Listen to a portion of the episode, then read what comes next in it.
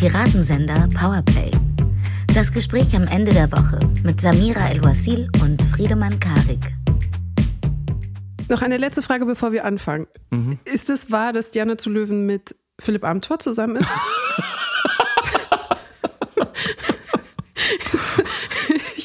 dachte, das ist ein Internet-Gag, aber es wird immer realer. Hallo und damit herzlich willkommen zu einer neuen Episode Piratensender Powerplay. Die erste im Jahr 2023 und auch die erste, in der wir unsere äh, Klatschkala-Kolumna Samira El-Wasil endlich äh, gewinnbringend einsetzen können. Mm, hi Samira, ich bin froh, Hi, wieder da zu sein. Ja, ich bin auch froh, dass du wieder da bist. Herzlich willkommen zurück im Diskurs und im äh, Jahr 2023. Ich hoffe, du bist wundervoll reingerutscht. Danke, ja, es hat alles ganz gut funktioniert, aber ich habe jetzt schon gelogen, weil, also, dass ich froh bin, wieder da zu sein, okay, das, das, das kann, können wir noch, das nehmen wir mir noch ab, aber ähm, ich bin gar nicht da. Also ich fühle mich noch gar nicht da, weil ich weder physisch noch psychisch wirklich anwesend bin. Ich bin physisch noch in Mexiko aber schaue langsam wieder Richtung Deutschland und muss sagen, in den letzten Tagen bin ich noch nicht so ganz mitgekommen. Also du musst nachsichtig mit mir sein. Ihr müsst nachsichtig mit mir sein. Und ich hoffe, dass du mich heute ein bisschen erleuchten kannst, was da eigentlich los ist. Selbiges wollte ich genau dir sagen. Ich bin auch noch etwas stolpernd, was gerade die aktuellen Debatten, Diskurse und Themen angeht, die wir besprechen. Ich habe mich innerlich verabschiedet von Auseinandersetzungen, wurde dann aber jäh zurückgezogen, spätestens am 2. Januar, in unsere mhm. aktuellen Auseinandersetzungen und habe ein bisschen gehofft, es tut mir leid, liebe HörerInnen, aber ich ich habe insgeheim gehofft, dass wir eine Themenrunde schaffen auszusetzen, bis unser Podcast am 13. Januar wieder losgeht. Aber das Thema war so groß und prominent und ist tatsächlich auch so wichtig, dass es bis heute noch nachhalt und nachschallt. Und deswegen werden wir auch heute darüber sprechen, beziehungsweise sprechen müssen. Über was denn? Die Auseinandersetzung und die Besprechung der Krawalle Silvester in Berlin und wie vor allem die politische Auseinandersetzung damit erfolgte und welche befremdlichen und teilweise menschenverachtenden Blüten diese gesprossen haben, entwickelt haben, gewachsen haben, Sag gegossen mir. haben. Ich träume schon in Englisch. Ich kann gar nicht. Ich kann oh. gar kein Deutsch mehr. Mm, darüber sprechen wir und wir sprechen natürlich auch darüber, ob man ähm, im Jahr 2023 noch mit einem Bagger von 1961 fossile Brennstoffe von vor 20 Milliarden Jahren aus dem Boden holen muss, um vielleicht die Erde für die nächsten 20 Milliarden Jahre zu zerstören. Sprich, Lützerath, was passiert da gerade? Wieso, weshalb, warum? Und worüber sprechen wir nicht? Wir sprechen einerseits nicht über den Spitznamen Panzerscholz. Gibt's den? Äh, ja, tatsächlich. Die Panzerscholzolade. Gab es nicht im Zweiten uh. Weltkrieg so Panzerschokolade? Uh, ja. Den will ich mir sichern. Hm, direkt äh, twittern, parallel Twitter. Ich dachte, es hätte sich vielleicht verspielt. Egal, genau, darüber sprechen wir nicht. Wir wollen aber zu Beginn noch einmal ein ganz großes Danke sagen, vor allem Samira, weil es ist sozusagen, wo sich andere Menschen wünschen, auf den Mond zu fliegen oder ein Prinz oder Prinzessin zu sein oder sonst irgendwas Großartiges zu tun, hat sich für Samira in den letzten Wochen vor allem eins gewünscht.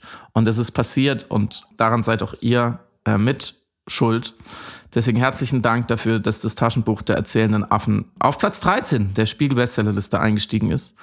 Um dann gleich mal vier Plätze nochmal nachzugeben. Aber das ist egal. Ähm, wir haben jetzt diesen albernen Aufkleber auf dem Buch und das hat Samira sehr glücklich gemacht. Ich habe mich außerordentlich gefreut, wirklich, weil ich überhaupt nicht damit gerechnet hätte. Es war für mich so verblüffend wie erstaunlich, weil ich einfach dachte, alle, die das Buch interessiert, haben es schon erworben oder schon äh, gelesen in der Bibliothek oder verliehen, verschenkt, geschenkt bekommen.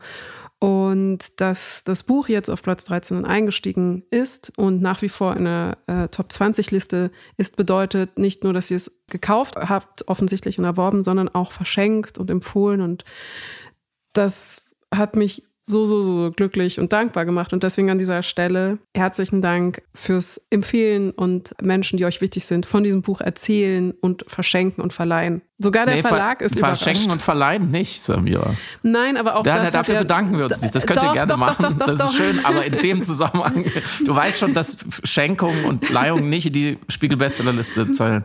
Nein, aber Lob bewirkt natürlich, dass Leute dann Interesse an einem Buch entwickeln. Mhm. Das nicht, nicht als Taschenbuch offensichtlich nicht beworben wurde oder in irgendeiner Form anders medial stattfand. Deswegen Dank. Und das ist eigentlich auch schon eine ganz gute Überleitung in unser erstes Thema. Heute ist der 12. Januar. Wir nehmen heute am Donnerstag auf. Wenn ihr das hört, ist vielleicht ein paar Tage später. Hm, jetzt ist, die Silvesternacht, wie man ja mit oder ohne profunde Deutschkenntnisse ähm, feststellen kann, schon eine Weile her. Und die Frage stellt sich natürlich, warum rollen wir diesen Diskurs nochmal auf? Wie uns von vielen von euch in sozialen Medien angetragen wurde übrigens. Vielen Dank dafür, ähm, dass der eine oder andere meinte, wir sollen jetzt aus der Winterpause zurückkommen, weil wir das jetzt besprechen müssen. Jetzt habe ich erst in den letzten zwei bis 4,5 Tagen überhaupt mein Internet wieder angemacht und das so ein bisschen nachgelesen. Ich wollte gar nicht, musste auch gar nicht aktiv jetzt nochmal googeln, Silvester Deutschland 2022, 2023, was war da los, Böller, Feuerwehr, weil die Schockwellen sich mhm. bis in meine Timelines und in meinen Medienkonsum heute fortsetzten. Und zwar so dann in der zweiten und dritten äh, Versionierung natürlich, in der zweiten und dritten Ableitung, was Menschen damit angefangen haben und natürlich auch angefeuert von den weiteren aktuellen, ich will nicht sagen Ereignissen, weil passiert ist ja nichts mehr, aber natürlich Einlassungen, vor allem von Friedrich Merz bei Markus Lanz diese Woche oder ähm, von Mario Chaya, der eine Pflicht zum Deutschsprechen auf deutschen Schulhöfen gefordert hat. Und darauf haben fand ich völlig zu Recht und teilweise auch mit, mit sehr eindrücklichen und berührenden Geschichten. Manche Menschen des öffentlichen Lebens, der Publizistik, des Journalismus und so weiter und so fort, die alle irgendeine Art von, schlimmes Wort, Migrationshintergrund äh, eint, ähm, darauf reagiert und haben gesagt, wenn diese Politik und diese Haltung, die die CDU dazu ähm, vorgetragen hat, wenn die Realität wäre oder gewesen wäre, als ich ein junger Mensch war, dann wäre mein Leben noch viel schwerer gewesen als ohnehin schon, beziehungsweise wäre meine Karriere, mein Lebensweg, mein Erfolg, meine Biografie viel schwerer, wenn nicht unmöglich gewesen. Und deswegen meine erste Frage eigentlich, bevor wir das vielleicht nochmal mehr oder weniger nachzeichnen, können wir dann schauen oder unseren Reim drauf machen, wäre eigentlich eine persönliche an dich, ähm, wie weit dich diese Diskussion gerade um deutsche Sprache als sozusagen in meinen eigenen Worten erste Grundvoraussetzung für ein friedliches Miteinander. Ihr bemerkt meinen doch sehr fragenden Ton, inwieweit das dich auch getroffen hat, weil bei euch zu Hause die deutsche Sprache vielleicht nicht immer so selbstverständlich war, beziehungsweise ein Sprachgebot auf dem Schulhof, dir zumindest extrem seltsam vorgekommen wäre als äh, jetzt offizielle in Deutsch errungene Spiegel-Bestseller-Autorin.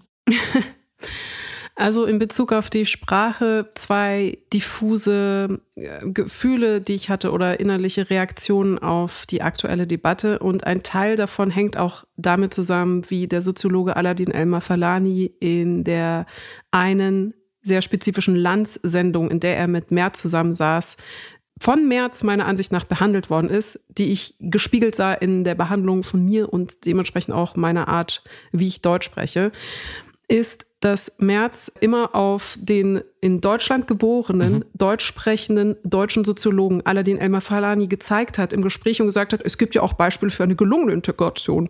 Sie sitzen ja hier. Und mit ausladender Geste quasi akzeptiert und validiert hat, dass dieser, wie gesagt, Deutschland geborene Soziologe, der Deutsch sprach, aufgrund aber von seinem Namen und seiner Herkunft von Merz geothert wurde, also eben als nicht deutsch zugehörig wahrgenommen worden ist und deswegen Merz veranlasst hat, ihn als Beispiel für gelungene Integration zu sehen. Und so ähnlich verhält es sich bei mir.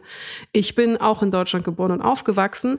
Meine Vatersprache ist Französisch. Ich denke auf Französisch. Meine Muttersprache ist aber einfach hier aufwachsenderweise Deutsch gewesen. Wir haben aber beides gemischt im Haushalt als auch auf dem Schulhof. Und ich glaube, nichts wäre so kontraproduktiv für meine Entwicklung gewesen wie ein von Lehrern durchgeführtes Französisch-Sprachverbot, was jetzt in meiner multisprachlichen Schule eh seltsam gewesen wäre, oder eine Deutschpflicht, die auf dem Schulhof erzwungen hätte werden müssen. Dementsprechend schaue ich mit großer Irritation und Befremden und auch dem Gefühl einer Ernüchterung, eines Nicht-Zugehörigseins auf die Art, wie über Menschen mit Migrationshintergrund, mit deutscher Nationalität, ohne deutsche Nationalität gerade im politischen und im medialen Diskurs gesprochen wird. Mhm. Und ich bin nicht die Einzige. Das ist vielleicht auch ein wichtiger Faktor. Die Personen, die es betrifft in Deutschland, und das sind ein Fünftel der deutschen Bevölkerung, achten sehr genau darauf und hören sehr genau darauf, ob über ähm, bestimmte Jugendliche als die bösen Jugendlichen aus dem arabischen Raum gesprochen wird oder ob Grundschulkinder, weil sie einen Migrationshintergrund hat, als Lehrerin terrorisierende Paschas bezeichnet werden. Das sind alles Äußerungen und Verhandlungen von Herkunft und multiethnischen Identitäten, die von den Leuten, die es betrifft, sehr genau wahrgenommen werden. Und vielleicht noch ein letzter Punkt. Es gab ja auch diese Vornamenabfrage von der CDU Berlin, um in Bezug auf die Silvesterrandalierenden, die eine deutsche Nationalität haben, dennoch herausfinden zu wollen, ob nicht ein verborgener Migrationshintergrund sich durch den Namen erzählen lässt. Und diese Form von Namensmagie, die so vormodern ist und so gegen den Gedanken eines multiethnischen, pluralistischen Deutschlands, hat mich, glaube ich, am allermeisten befremdet, weil ich von meinen Eltern weiß, dass sie mich eigentlich nicht Samira nennen wollten, sondern Lisa. Lisa El-Wasil. Und in den letzten zwölf Tagen. Glück gehabt. Entschuldigung an alle Lisas da draußen, aber Ja, ich sage nichts es, mehr. Ah, nein, es ist tatsächlich so, ich auf eine kindliche, sehr diffuse Art und Weise bin ich froh, dass ich Samira heiße, weil ich mich wie eine Samira fühle. Aber natürlich hätte ich das vermutlich als eine Lisa getaufte ebenso gesagt. Aber bisher hatte ich, äh, bis auf die Zeit, wo Shakira sehr erfolgreich war in Deutschland und ich dann immer Shakira genannt wurde statt Samira, hatte ich immer ein gutes, positives Verhältnis zu meinem Vornamen Samira, der offensichtlich kein herkunftsdeutscher Name ist wie Adalbert oder Brunhilde. Mhm. Aber in den letzten zwölf Tagen, wo wir über Deutschpflicht auf dem Schulhof sprechen, wo wir über westasiatische Phänotypen sprechen, als ging es darum, jetzt Kopfvermessungen zu machen, wo wir vom Äußeren auf Charakter schließen wollen, also darauf schließen wollen, ob jemand gut oder schlecht ist, und das Ganze noch verknüpft ist mit einem Hinterfragen von Menschen mit einer deutschen Nationalität, aber einem nicht deutsch klingenden Namen, habe ich mir tatsächlich dann heimlich doch gewünscht, eigentlich wäre es schon einfacher, wenn ich Lisa heißen würde. Dann würde ich zumindest in einem populistischen Vorstoß einer CDU Berlin, einer Namensabfrage, plötzlich nicht mehr auftauchen. Wieso kommst du auf die Namensabfrage? Hat schon mal, warst du schon mal, hast du schon mal Böller auf Polizisten geworfen? Nein, aber das ist ja genau der entscheidende Punkt, dass die Vornamen also immer dann eine Geschichte erzählen, wenn sie negativ in einem mhm. negativen mhm. Kontext stattfinden. Und genau das hatte auch eben Aladin El-Mafalani März entgegengerufen und gekontert und gesagt, nachdem Merz gesagt hat, Sie sind doch ein Beispiel für gelungene Integration, hat er gesagt, ja, aber wenn ich einen Fehler mache, wollen Sie dann genau wissen, ob ich Aladdin mit Vornamen heiße. Und so ähnlich ist das bei meinen Namen. Es erzählt angeblich in Deutschland eine Erfolgsgeschichte, wenn es auf dem Cover eines Buches ist oder wenn es ein Abschlusszeugnis schmückt, dann ist das plötzlich eine migrantische Aufstiegsgeschichte. Dabei bin ich hier geboren und aufgewachsen. Ich muss mhm. nicht integriert werden. Ich bin Deutsche. Aber Samira auf einem Abschlusszeugnis eine migrantische Aufstiegsgeschichte. Aber sobald ich was falsch machen würde, ist Samira in irgendeiner Liste dann eben die Geschichte einer gescheiterten Integration. Mhm. Und ach so, noch vielleicht ein letzter Punkt. Es wird natürlich auch immer Integration zusammengeworfen mit Integrationspolitik. Weil man kann durchaus darüber diskutieren, dass eine Integrationspolitik, wie auch immer sie gestaltet sein mag, nicht so funktioniert, wie politisch erhofft oder gefordert. Aber man verlagert das Problem dann auf die Menschen, die sich nicht integrieren wollen und sagt, die, ihre Integration ist gescheitert. So, und das passiert tatsächlich im Subtext, natürlich bei einer Namensabfrage, wo dann gesagt wird, aha, er ist zwar deutscher Staatsbürger, aber er heißt Mehmet und war Silvester nachts unterwegs.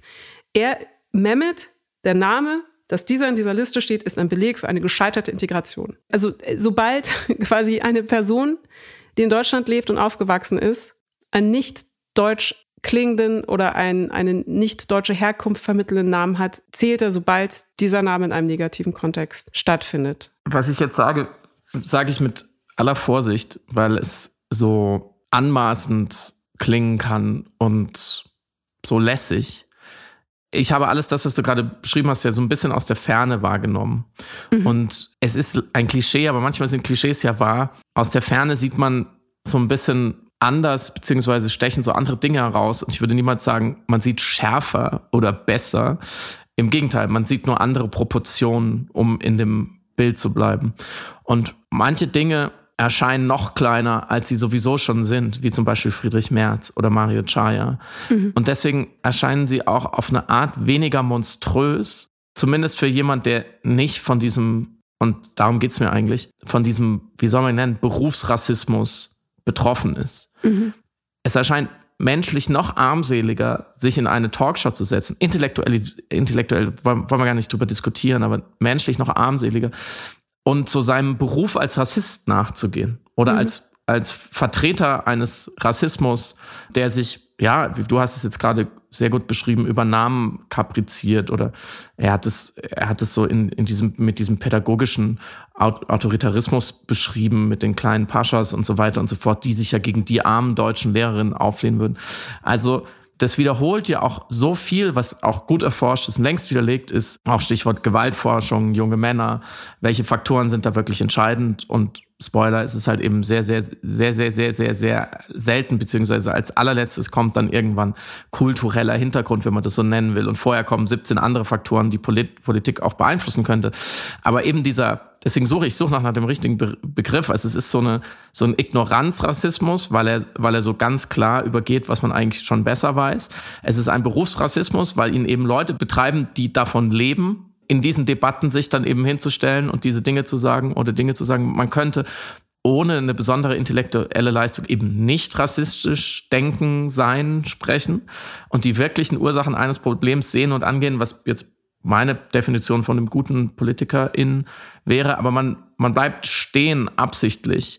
Mhm. Und dann bin ich beim Begriff der Taktik. Also es ist ein taktischer Verdummungsrassismus, weil man, wenn man CDU-Vorsitzender ist und es ist Silvester und irgendjemand mit irgendeinem Namen, es schmeißt eben einen Böller auf einen Polizisten, dann sieht man darin vielleicht einfach eine Chance. Dann sieht man eine Chance, sich zu positionieren und die Partei zu positionieren. Und aus der Ferne erscheint einem das noch viel kalkulierter, als es sowieso schon sein mag kann ich natürlich endgültig nicht einschätzen, aber ich glaube, dass da ganz, ganz viel Hebel dabei ist. Man sucht einfach irgendeinen Hebel, um in dieser Debatte eine Positionierung vorzunehmen. Auf Kosten natürlich aller von Rassismus Betroffene, was es natürlich noch viel schlimmer macht. Und das brachte mich dann wieder dazu, gerade wenn man so eine Weile auch so ein bisschen Urlaub gemacht hat, sich überlegt, warum mache ich das eigentlich alles? Was ist eigentlich mein Erkenntnisinteresse? Was ist mein, was war mein Erkenntnisgewinn letztes Jahr?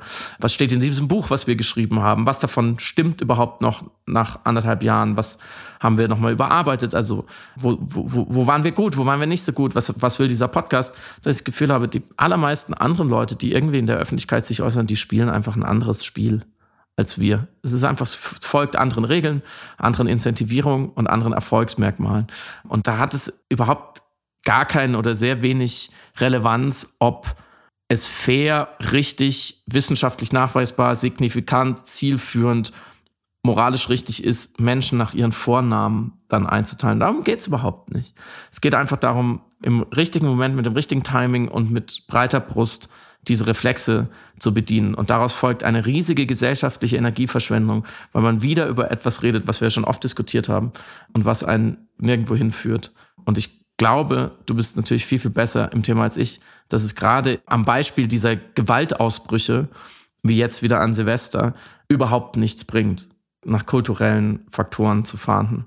Ich glaube, auch Friedrich Merz weiß das ganz genau, aber das kann ich nicht beweisen. Natürlich, Taktik, klar, aber auch ein wirklich gezielt gestreuter Populismus auch an den Zahlen vorbei. Also ich brauche das ja nicht wiederholen, aber die wurden ja jetzt auch korrigiert von den 145 Festnahmen, um die es dann rund um Silvester erstmal ging und die diese Empörungswelle ja losgetreten haben und die diskursiv diese ganzen Kettenreaktionen bedingt haben und die auch bedingt haben, dass im Rauch der Böller politische Stimmen ihre Chance fanden, da reaktionär sich dazu zu verhalten, wurden ja eben widerlegt und das Ganze ist eigentlich mehr oder weniger mit dem Knallerbsenzaun von einigen Politikern verpufft.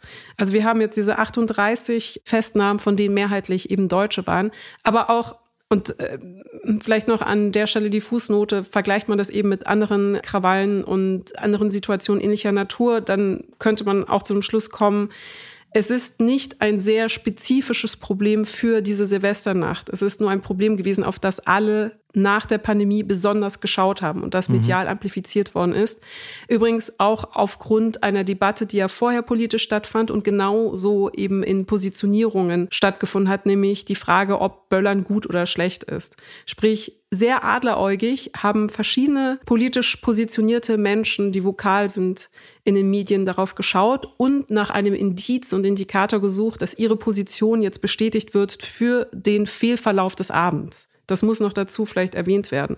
So, und aus dieser Diskursdynamik und politischen Stimmen, die sich dann bemüßigt fühlten aufgrund des Drucks durch Medienberichterstattung, die amplifizierten zu hohen Zahlen der Polizei und sozialen Medien darauf reagieren zu müssen, entstand dann plötzlich diese sehr populistischen Einlassungen beziehungsweise das Ausnutzen dieser Situation von Leuten, die das für sich politisch nutzen wollten.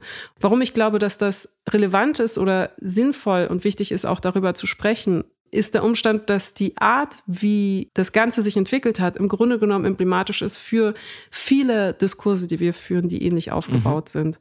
Also es gibt übereifrig geäußerte Zahlen, die werden dann je nach politischer Lesart amplifiziert oder relativiert und es entsteht ein Kursdruck von Akteuren, die sich dazu äußern müssen, die sich vorschnell äußern oder eben sehr strategisch ignorant dazu äußern oder manipulativ dazu äußern. Und dann haben wir eine Debatte, die eigentlich nur dazu da ist, eine Bestätigung dessen zu finden, was jede Stimme sagte, im Vorhinein schon gewusst zu haben. Und so ähnlich, finde ich, verhält sich das hier. Also wir können das soziologisch widerlegen. Studienlage ist da, die Statistik von 40.000 Angriffen auf PolizistInnen 2021, die von 70 Prozent Deutschen erfolgten, belegt nicht, was wir hier gerade verhandeln. Und nichtsdestotrotz sprechen wir seit zwei Wochen darüber. Und auf eine Art, die wirklich peinlich und unterkomplex, verstörend und befremdlich ist. Es frustriert mich auch ehrlich, das muss ich an dieser Stelle noch festhalten. Wenn ich um Worte ringe, dann auch, weil ich einfach unglaublich frustriert und ernüchtert bin und genervt und nicht weiß, was man dazu sagen soll. Also ich sehe mir das natürlich auch nicht nur als Beobachterin an, sondern auch als Person, die sich dann mitgemeint fühlt mit den Diskussionen, die gerade stattfinden. Und ich muss auch gestehen, mir fehlt dann manchmal auch die publizistische oder die gesellschaftsanalytische Distanz. Deswegen dieser Stelle entschuldige an dich, Friedemann, und ein, eine Entschuldigung an die HörerInnen. Aber es ärgert mich einfach maßlos. Ich finde es wirklich verstörend. Ich merke einfach plötzlich dieses Unbehagen, das sich ausbreitet und ein Unwohlsein und es, du siehst mich genauso ratlos ähm, dir gespiegelt gegenübersetzen. Deswegen, äh, liebe HörerInnen, haben wir auch wirklich zweimal darüber nachgedacht, ob wir noch darüber sprechen wollen. Ich glaube, wir hatten ein paar Sachen dazu sagen, vor allem Samira. Und dann würde ich sagen, sprechen wir über was anderes, oder? ja, können wir gerne. Warte, ich muss mich kurz sammeln, weil ich, weil ich merke beim Sprechen, dass ich tatsächlich über die Zeit unterdrückte Wut sich gerade Bahn brechen will, von der ich gar nicht gewusst habe, dass ich sie im Bauch hatte. Und beim Aussprechen merke ich plötzlich, dass sie da ist. Und, aber lass uns über Lützerath sprechen. Vielleicht ist Wut nämlich genau der richtige Übergang und das äh, perfekte emotionale Scharnier. Und vor allem landen wir damit in der Gegenwart und auch in der Zukunft, weil dieser Protest wird nicht weggehen. Ich habe gerade eben nochmal gesehen, jetzt für äh, Samstag, also den 14. Januar, wann immer das hier hört, ist nochmal eine große Demo angekündigt. Mal gucken, wie sich die Sache bis dahin entwickelt hat. Da kommen sicherlich nochmal mehr Leute. Friedemann, kannst du mir bitte einfach erstmal erklären, was in Lützerath passiert, als sei ich zwölf? Gegenfrage. Warum? Ich, Findest du es komplex? Ich finde es nicht komplex, aber ich finde es unübersichtlich und ich habe tatsächlich heimlich auf das Ende dieser Woche hin gehofft, dass du ja. mir dann sagen kannst, was dort passiert, weil ich mir sicher bin, dass du es mir besser erklären kannst, als ich es ähm, nachvollziehen konnte. Klares Jein, auch weil ich, weil ich einfach nicht geistig da war. Ich glaube, ich kann sagen, was mir daran wichtig ist, äh, ohne dass das jetzt wie ein Spiegel Online-Text alles super vollständig ist. Und ich kann auch gleich sagen, was mir nicht so wichtig ist und weswegen ich, in, wo ich dann vielleicht nicht so firm bin. Ich bin nicht so firm darin, welche politische Genese sozusagen hinter dem Ist-Zustand steckt. Also welche Regierung unter welchen Verhandlungen mit wem genau welchen Kohleausstieg und welche Kompromisse abgegeben hat. Ich ähm, finde ich auch ehrlich gesagt in diesem Fall nicht so ganz entscheidend, weil ich würde Lützerath weniger energiepolitisch betrachten wollen als natürlich protesttheoretisch beziehungsweise als auch nicht als Symbol oder Stellvertreterauseinandersetzung für die Klimakrise, sondern als ganze Welt dessen. Weil nämlich was in Lützerath passieren soll, passiert, ist nämlich exakt das, was die Klimakrise ist. Mhm. Nämlich der Konflikt zwischen Profitinteressen, zwischen Kapital, man könnte sagen Großkapital, wenn man den Begriff noch nützen will, und äh, Menschenrechten.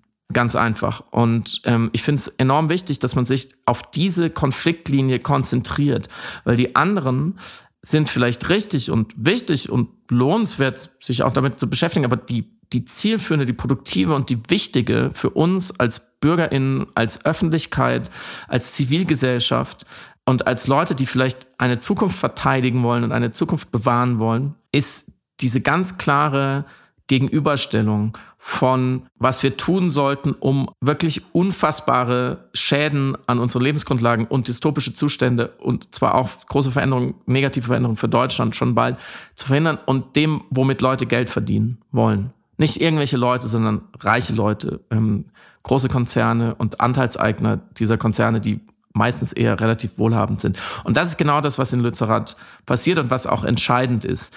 Da liegen 280 Millionen Tonnen Kohle unter diesem Dorf. Die Meinungen gehen stark auseinander, ob man diese Kohle jetzt ausgraben soll, weil wir sie für die Energieversorgung brauchen. Wahrscheinlich brauchen wir sie nicht, weil wir in den anderen Kohleabbaugebieten, da liegt auch noch sehr genug viel Kohle. Und wir haben ja einen Kohleausstieg, der ist ja vereinbart. Das heißt, der Energieträger Kohle ist ja sowieso endlich. So. Ich finde es aber auch zweitrangig, ob man jetzt, ob jetzt die eine Studie sagt, naja, vielleicht 40 Millionen Tonnen Kohle von den 280, die brauchen wir schon noch. Oder wir haben ja gesehen, unter gewissen Umständen, wenn die Lastspitzen kommen und wir haben gerade keinen Wind und alle heizen, dann brauchen wir halt Kohle leider noch, weil wir sind ja aus, dem, aus der Atomenergie ausgestiegen. Oder andere sagen, wir brauchen diese Kohle nicht. Das ist überhaupt nicht so entscheidend, weil man würde, das könnte es immer substituieren und genug politischem Willen könnte man immer sagen, finden wir einen anderen Weg. Der Grund dafür, dass in Lützerath jetzt dieses Dorf, wo ja niemand mehr wohnt, was auch RWE schon gehört, also das, das jetzt aufgebuddelt werden soll und diese Kohle gehoben werden soll, was viel wichtiger ist, weil es völlig wurscht, ob diese Häuser jetzt verschwinden oder nicht. Und auch die, die Flächenzerstörung ist schlimm, aber ist im, im, im Groß, in, auf der großen Skala jetzt nicht so entscheidend. Viel wichtiger ist, holen wir diese Kohle, weil wenn wir diese Kohle holen, dann verfeuern wir sie auch. Mhm. Und mhm. diese Logiken, die dahinter stehen, das ist, das finde ich so wichtig, sind alle ökonomisch. Die Politik folgt der Ökonomie, der Kulturkampf, der darum tobt, ähm, dieses, dieses Protesttheoretische darf man äh, zivilen Ungehorsam leisten, dazu vielleicht gleich noch mehr. Das ist ja alles nur ausgelöst, weil da ein Schatz liegt. Man kann diese 280 Millionen Tonnen Kohle auch ersetzen, geistig, mit Euros. Da liegen, oder Goldbarren um es, um es noch plastischer zu machen. Denn diese 280 Millionen Tonnen Kohle bedeuten für RWE, den Konzern, der sie, der sie eben heben darf, nach geltem, aktuell geltendem Gesetz und verkaufen darf und dafür sorgen darf, dass es verfeuert wird, 92 Milliarden Euro Umsatz. Das sind bei 10% Umsatzrendite, wenn man sagt, die machen 10% Gewinn, 9 Milliarden Euro Profit mhm. für RWE. Und das sind übrigens auch und darauf hat mich Robert Wunsch von der letzten Generation gebracht. Der hat es nochmal getwittert und ich glaube, die Zahlen stimmen. Das sind 2,2 Milliarden Euro Profit für die 130 Kommunen, Zweckverbände und kommunalen Unternehmen, die insgesamt 24 Prozent der RWE-Aktien halten. Das heißt, öffentliche Einrichtungen Städte und Stadtwerke, was man so kennt, völlig harmlose Institutionen und Unternehmen, halten Aktien an dem Konzern RWE und wenn RWE Gewinn macht, dann schütten die das natürlich aus in Form von Dividenden. So, das ist jetzt wahrscheinlich für die meisten, die hier zuhören, absolut nichts Neues, ähm, aber das muss man sich einmal vor Augen halten. Das ist der Grund, warum das alles gerade passiert. So, das hatten wir im Podcast schon öfters niemand, davon bin ich überzeugt, kaum, also kaum jemand außer ein paar sozusagen Globalsadisten ähm, und sonstige, ja, psychopathologisch interessante Menschen, kaum jemand zerstört das Klima zum Spaß, weil mhm. es geht, weil es so schön brennt, weil mhm. Kohle so gut riecht. 99,9999 Prozent der Menschen, die das machen, die dafür sind, die daran verdienen, die in den Unternehmen arbeiten, die die politischen Entscheidungen treffen, die tun es, weil es so unfassbar lukrativ ist, weil man so viel Geld damit verdient. 9 Milliarden Euro Profit. Buddelst da ein bisschen Zeug raus, die Landschaft des Dorf gehört eh schon dem Konzern, verkaufst die Kohle, bläst sie in die Luft, es gibt Abnehmer, Energie wird immer gebraucht, irgendwie günstig, es gibt noch Kohlekraftwerke, fertig.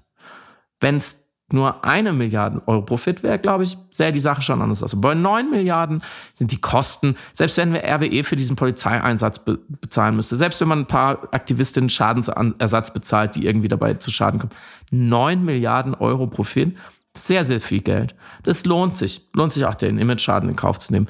Ist völlig egal. Deswegen wird auch der Polizeieinsatz, wird, wird niemand scheren. So. Und das ist der, der große traurige Beweis, deswegen sage ich, Lützerath ist die ganze Welt, weil genau das ist das Problem in der ganzen Welt. Es liegen fossile Energieträger im Wert von, ich weiß gar nicht, was das richtige Wort ist, Billionen, Trillionen, I don't know, ist doch völlig egal. Für unfassbar viel Geld liegt es überall rum. Frackinggas, normales Gas, ähm, Öl, Kohle und so weiter. Das liegt halt noch unter der Erde.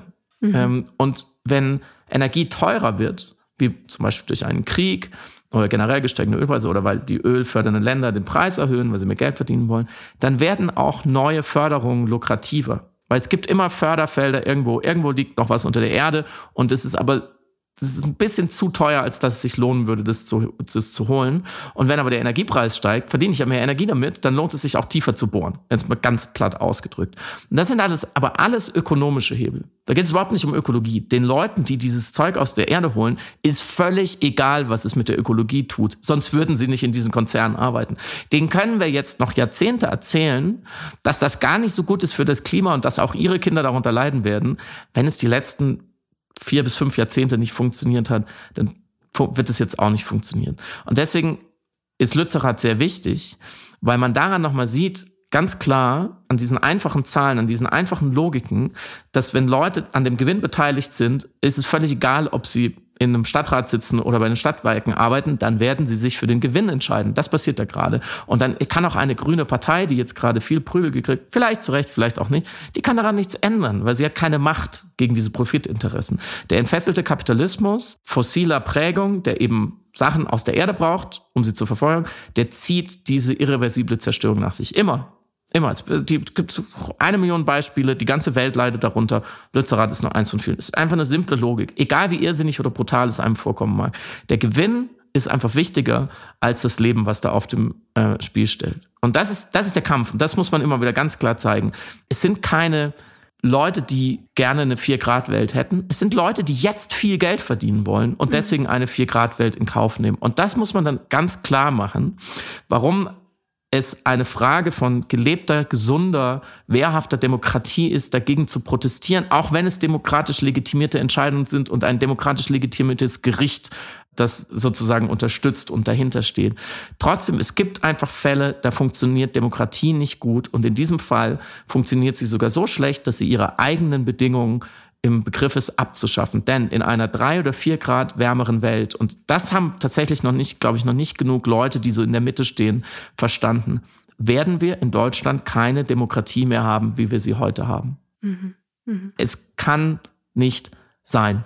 Wir werden mit viel Anpassung und viel Abschottung und viel Nationalismus ähm, und viel Veränderung und viel Verzicht und viel Leid und vielen Opfern es vielleicht schaffen, so etwas wie Stabilität und Wohlstand zu wahren. Mag sein. Ähm, da gehen die Meinungen auseinander, da will ich gar nicht schwarz malen. Wir werden aber einen liberalen Diskurs, einen, einen Freiheitsbegriff heute, ein, eine Progressivität, ein kulturelles Miteinander und Vorwärtskommen, eine halbwegs geregelte Asylpolitik, ein, eine Willkommenskultur, all das wird extrem unter Druck stehen, wenn auch wir Ernteausfälle haben, wenn wir anfangen müssen, uns darüber Gedanken zu machen, wo Essen und Wasser herkommt, wenn die südeuropäischen Land Länder extrem leiden, wenn es in halb Italien kein Wasser mehr gibt, was glaubt man denn dann, was in Deutschland los ist? Wenn die Meeresspiegel steigen, wenn wir anfangen müssen, Deiche zu bauen, wie, wie wir es noch nie gekannt haben, wenn erste Gebiete unter Wasser stehen, wenn wir innerdeutsche Migration haben und so weiter und so fort. Das sind alles, also wir können natürlich eine, eine Stunde darüber reden, aber das sind alles Dinge, die die Demokratie an sich extrem unter Druck bringen werden. Mhm. Es wird ein anderes Land werden bei drei oder vier Grad. Es, und da geht es nicht darum, dass, dass ein bisschen der Wald stirbt und wir andere Bäume hier haben und wir brauchen mehr Klimaanlagen. Das wird ein anderes Land werden und es wird ein schlechteres Land werden in ganz, ganz, ganz vielen Beziehungen. Und deswegen ist heute sich dagegen zu wehren, dass nur aus Profitinteressen weiter Kohle gefördert und verfeuert wird und wir damit höchstwahrscheinlich Paris, das Pariser Abkommen brechen, was ja geltendes Recht ist. Man sagt, wenn sich die große Politik nicht an geltendes Recht hält, warum sollen dann die Leute nicht auch gegen Recht verstoßen und sich an Bagger ketten? Es gibt keine logische Begründung dafür. Und da kann man jetzt ähm, Habermas zitieren, der 1983 bei der Kontroverse zur Stationierung von Atomraketen in Deutschland, also der, der atomaren Aufrüstung, sich dazu eingelassen hat. Auch Günter Grass, da gab es eine große Diskussion, da gab es natürlich auch Gegenstimmen. Das wurde alles schon oft diskutiert. Wenn etwas grundfalsch läuft und Verfassungsrechte bedroht sind, auch Menschenrechte könnte man sagen, dann hat man das Recht, vielleicht sogar die Pflicht zu zivilem Ungehorsam, zu demokratischem Widerstand. Und das ist das, was gerade in Lützerath passiert. Und ich bin froh, es kommt zu spät, kann man sagen, aber ich bin sehr froh, dass Deutschland da jetzt hinschauen muss. Mhm. Dass es keine andere Möglichkeit mehr gibt und sich diese, diese Konflikte vielleicht mal verdeutlicht, hoffentlich. Ich glaube, es ist auch deshalb so emblematisch, weil hier eine Plastizität erfolgt des Stellens der Kapitalinteressen über das, was Gemeinwohl sein muss und ist. Das meint also ökologisches Umfeld, aber auch das Verständnis darum, dass wir von vornherein auch in kapitalistischen Dispositiv ja Denkfehler haben, wie wir mit Gemeinwohl umgehen. Also dass mhm. zum Beispiel Gesundheitswesen verökonomisiert ist, verkapitalisiert ist, also Gesundheit für Menschen, Bildung und jetzt in diesem Fall buchstäblich das Überleben einer einer Umwelt auch auf eine Art, die für die kommenden Generationen lebbar ist und dann dementsprechend auch die Demokratie, so wie wir sie heute kennen und die Möglichmachung, die Bedingungen herzustellen, die eine freie Gesellschaft braucht, um frei und demokratisch leben zu können, dass diese nun in Gefahr sind, aufgrund von Kapitalinteressen eben sabotiert und zerstört zu werden. Und vielleicht, deswegen mag ich das Bild der Goldbahn, die du gezeichnet hast, äh, so gerne. Vielleicht ist genau das jetzt die notwendige Sichtbarmachung, weil es eben eine Plastizität hat, dass wir sehen, dass staatliche Gewalt eher bereit ist, die Kohle von RWE zu schützen, als mhm. die BürgerInnen, als die nachkommenden Generationen und die Umwelt, in der Deutschland mhm. existieren soll und wird. Absolut.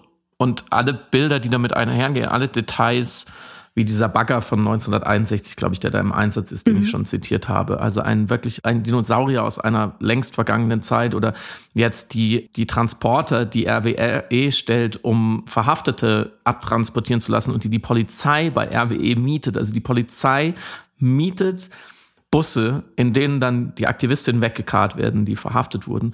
Ähm, oder die große Gewaltbereitschaft der Polizei, das Zusammenziehen von Polizeikräften aus 14 Bundesländern, diese wirklich Eskalationsstrategie eigentlich äh, nachts räumen zu lassen, die Aktivistinnenlager, was wirklich gefährlich ist, ist in der Dunkelheit, äh, die, die Drangsalierung von Presse und so weiter und so fort. Alles das, was du sagst, das ist alles das wird sehr, sehr, sehr, sehr greifbar.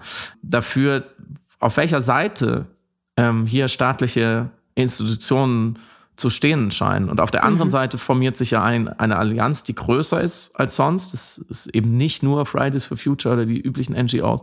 Dann sind auch viele andere Leute damit dabei. Da gab es eine große, große Unterschriftensammlung, einen großen offenen Brief der Scientists for Future, die für ein Moratorium plädieren, also für ein Aussetzen äh, des Baggerns und nochmal Nachverhandlungen. Ähm, da gab es einen Aufruf von Prominenten und KünstlerInnen das ist wichtig. Das ist mhm. wichtig, dass das jetzt, dass das auch eskaliert, nicht im Sinne von Gewalt, auf gar keinen Fall, von beiden Seiten nicht, aber im Sinne von einer Verschärfung und einer, ja, einer, einer drastischen Kompromisslosigkeit, dass man sagt, das geht so nicht mehr. Mhm. Das, das können wir einfach nicht zulassen und da gibt es ein Verfassungsrecht zum Widerstand, mhm. wenn solcher Irrsinn und Ungerechtigkeit geschieht. Und ich glaube auch dafür repräsentativ ist der Umstand, dass weil die Sache an und für sich verstanden wird, auch in der breiten Öffentlichkeit, nun, weil die Argumente fehlen, auf, ausgewichen wird eben auf diese Nebenschauplätze wieder diskursiver Natur, also Ad hominem-Attacken, was Luisa Neubauers Privatleben angeht oder ihre Person, Ad hominem-Attacken auf die AktivistInnen, die Art wieder, die Ästhetik ihres Widerstands mhm. und so ganz komische Nebenschauplätze, die eigentlich nur zur Aufgabe haben, das zu ridikulisieren, zu mhm. lächerlich zu machen, zu entkredibilisieren, wie sagt man auf Deutsch? Ähm, unglaubwürdig zu machen. Unglaubwürdig zu machen, genau. Ja, aber erstmal auf dem Schulhof besser aufgepasst. Deutschpflicht im Piratensender Powerplay. Auf diesem Schulhof wird immer noch fremdsprachlich gesprochen. Nein, wir sagen fremdwortlich. Samirisch, Samirisch, Samirisch. Bitte. Samirisch, Deutsch, Deutsch, Samirisch. Mm, aber ich finde eben diese Zuckungen, also diese und äh, oder Diskursreflexe, wie wir sie auch aus anderen Besprechungen kennen, sind für mich ein Indikator dafür, dass eben die Argumente an der richtigen Stelle fehlen. Ja, ja absolut. Deswegen finde ich es auch, auch von oben als vielleicht Metanarrativ betrachtet eben so wichtig und relevant draufzuschauen. Und bin ja. dankbar über die Sichtbarmachung. Ja, tatsächlich, und auch das fiel mir so mit ein bisschen Abstand auf, dass man sich zumindest anmaßt, wie gesagt, ich will da vorsichtig sein, aus, mit, mit, je mehr Abstand man hat, dann man sieht dann einfach nur noch das Wichtigste daran. Ja, ja. Und all diese, die, all diese, wie ich sagen, mehr oder weniger manipulativen und manchmal vielleicht auch gar nicht mit bösem Willen gestrickten Seitenerzählungen, die aber den Blick auf das Wesentliche verstellen, die, die, die sieht man dann irgendwie. Die habe ich erst gesehen, als ich mich jetzt in den letzten zwei Tagen wieder mehr damit beschäftigt habe, mehr gelesen habe, mehr Zeitung gelesen habe, mehr Twitter gelesen habe. Also zum Beispiel, was ich eben schon angesprochen habe, diese Lagerkämpfe, dass man sagt, die Grünen haben hier das Klima verraten, die verlieren mhm. eine ganze Generation. Mag sein, ist hochgradig spekulativ, ist ein völlig anderes Feld als die Frage, warum soll eigentlich diese Kohle da gefördert werden? Mhm. Es hat damit mhm. nichts zu tun. Es hat auch mit der Klimakrise wenig zu tun. Dass, dass eine Partei in der Macht anders agiert als in der Opposition, ist auch banal. Also das ist zum Beispiel so ein Schauplatz, auf den ich mich nicht einlassen möchte. Soll, soll, soll diese Partei mit, mit ihren Kritikern diskutieren, aber warum muss ich das in der Öffentlichkeit kritisieren. Du möchtest da etwas würde dazu sagen? ich einhaken, da würde ich einhaken. Äh, ich halte das für hochgradig wichtig, dass diese Diskussion absolut geführt wird, weil die Grünen derzeit nach wie vor in der deutschen Parteilandschaft die einzigen sind, die vermitteln, ein ökologisches Interesse zu verfolgen.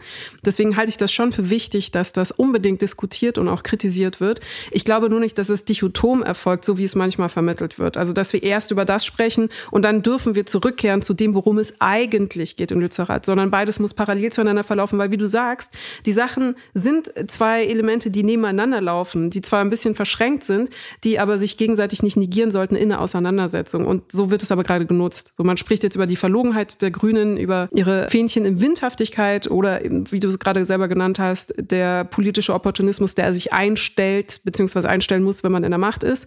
Und benutzt das aber, um jede Diskussion dann über Lützerath an und für sich wieder zu nivellieren, worum es eigentlich geht, was das viel größere und wichtigere Thema ist und vielleicht die Klammer über die politische Auseinandersetzung, die wir aber auch führen müssen. Deswegen würde ich nur da einhaken und sagen, es muss darüber besprochen werden, aber es darf nicht so getan werden, als würde das legitimieren, nicht über das andere zu sprechen. Ja, ich, äh, völlig richtig, das habe ich ja auch gesagt, darf und muss man auch kritisieren ich halte es nur für eine großartige Energieverschwendung, mhm. dann ein größeres Narrativ zu stricken, wie hier verlieren die Grünen, äh, wie damals die SPD mit Hartz IV, eine ganze Generation. Mhm.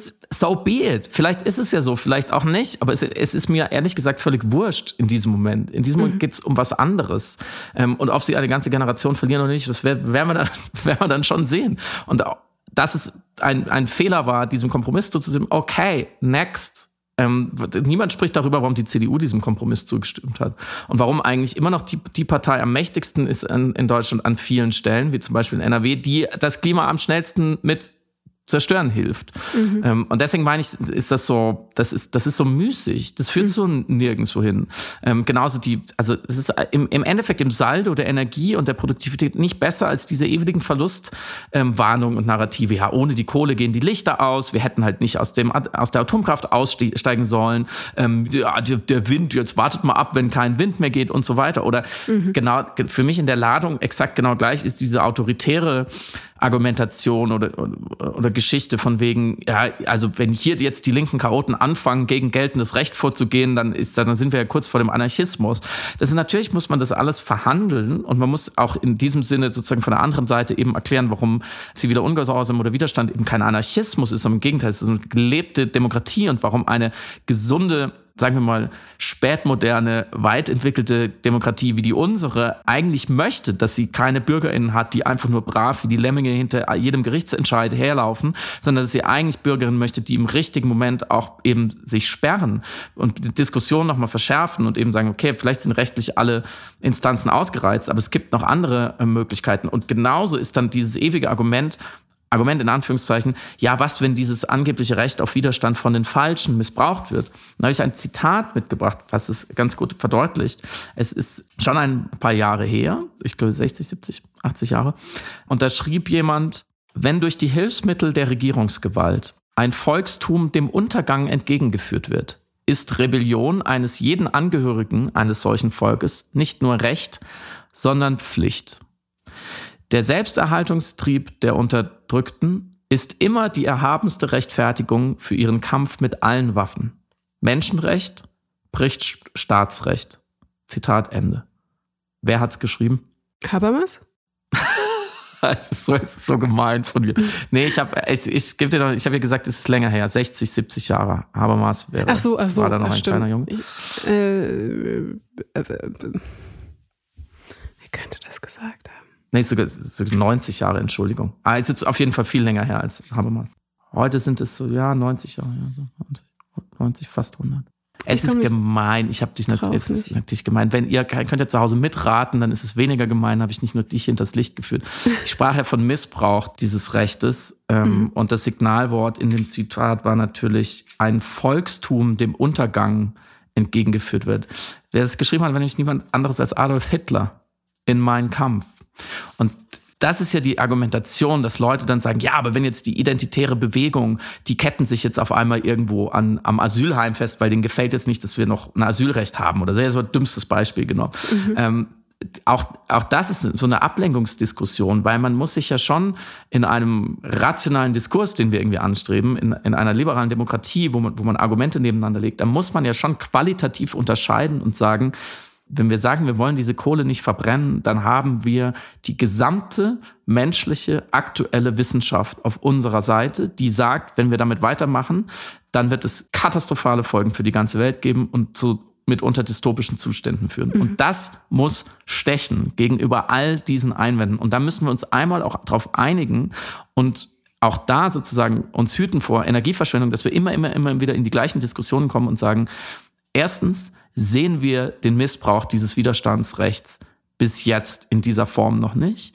Und wenn, dann muss man zum Beispiel rechtsextrem genauso gegenübertreten und sagen, wir haben uns auf gewisse Pfeiler geeinigt. Das sind die Menschenrechte und das ist die Wissenschaft. Und wenn die Wissenschaft sagt, das hier wird zum Verstoß gegen Menschenrechte führen, dann sollten wir ihr folgen. Und dann hat man ein anderes Recht dafür zu demonstrieren und zu protestieren, als wenn man sagt, ich möchte keine schwarzen Menschen in Deutschland haben. Oder mir gefällt der Islam nicht, deswegen darf das nicht sein. So und da müssen wir auch ganz klar sein. Und das finde ich ist noch zu oft zu verworren. Man bewegt sich da immer so von, von links nach rechts, von hinten nach vorne. Und ich würde mir hinsichtlich Lützerath und all diesen Diskussionen, die wir auch letztes Jahr hatten zur letzten Generation wünschen, dass wir da argumentativ so ein bisschen stabiler sind und nicht immer wieder in diese Kreisel kommen. Entschuldigung, dass ich in diesem Podcast Adolf Hitler zitiert habe, aber ich konnte nicht widerstehen. Diese letzten 50 Minuten haben mir gezeigt, was ich vermisst habe am Ende der Woche, nämlich mit dir wirklich diese Sachen nochmal auseinander zu dröseln und auch ähm, mit dir darüber sprechen, besser selbst zu verstehen, während wir darüber sprechen. Und dafür wollte ich dir auch Danke sagen.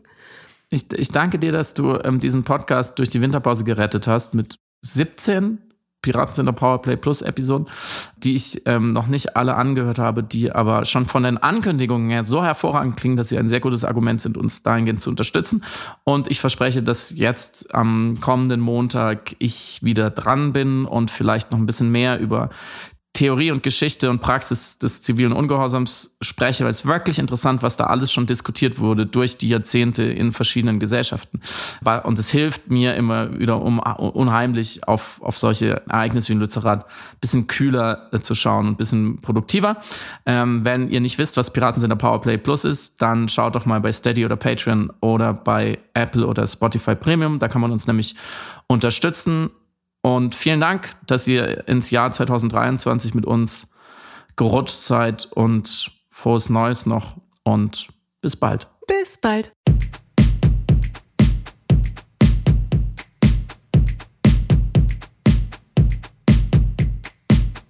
Du hörst Piratensender Powerplay. Das Gespräch am Ende der Woche mit Samira El-Wasil und Friedemann Karik. Piratensender Powerplay ist eine Produktion von Stereotype Media in Kooperation mit Yam Yam, der unsichtbaren Tupperbox für den diskreten Foodie. Du möchtest Yam Yam zwei Wochen lang kostenlos testen? Abonniere diesen Podcast überall und gewinne gutes Korma. Bon Appetit!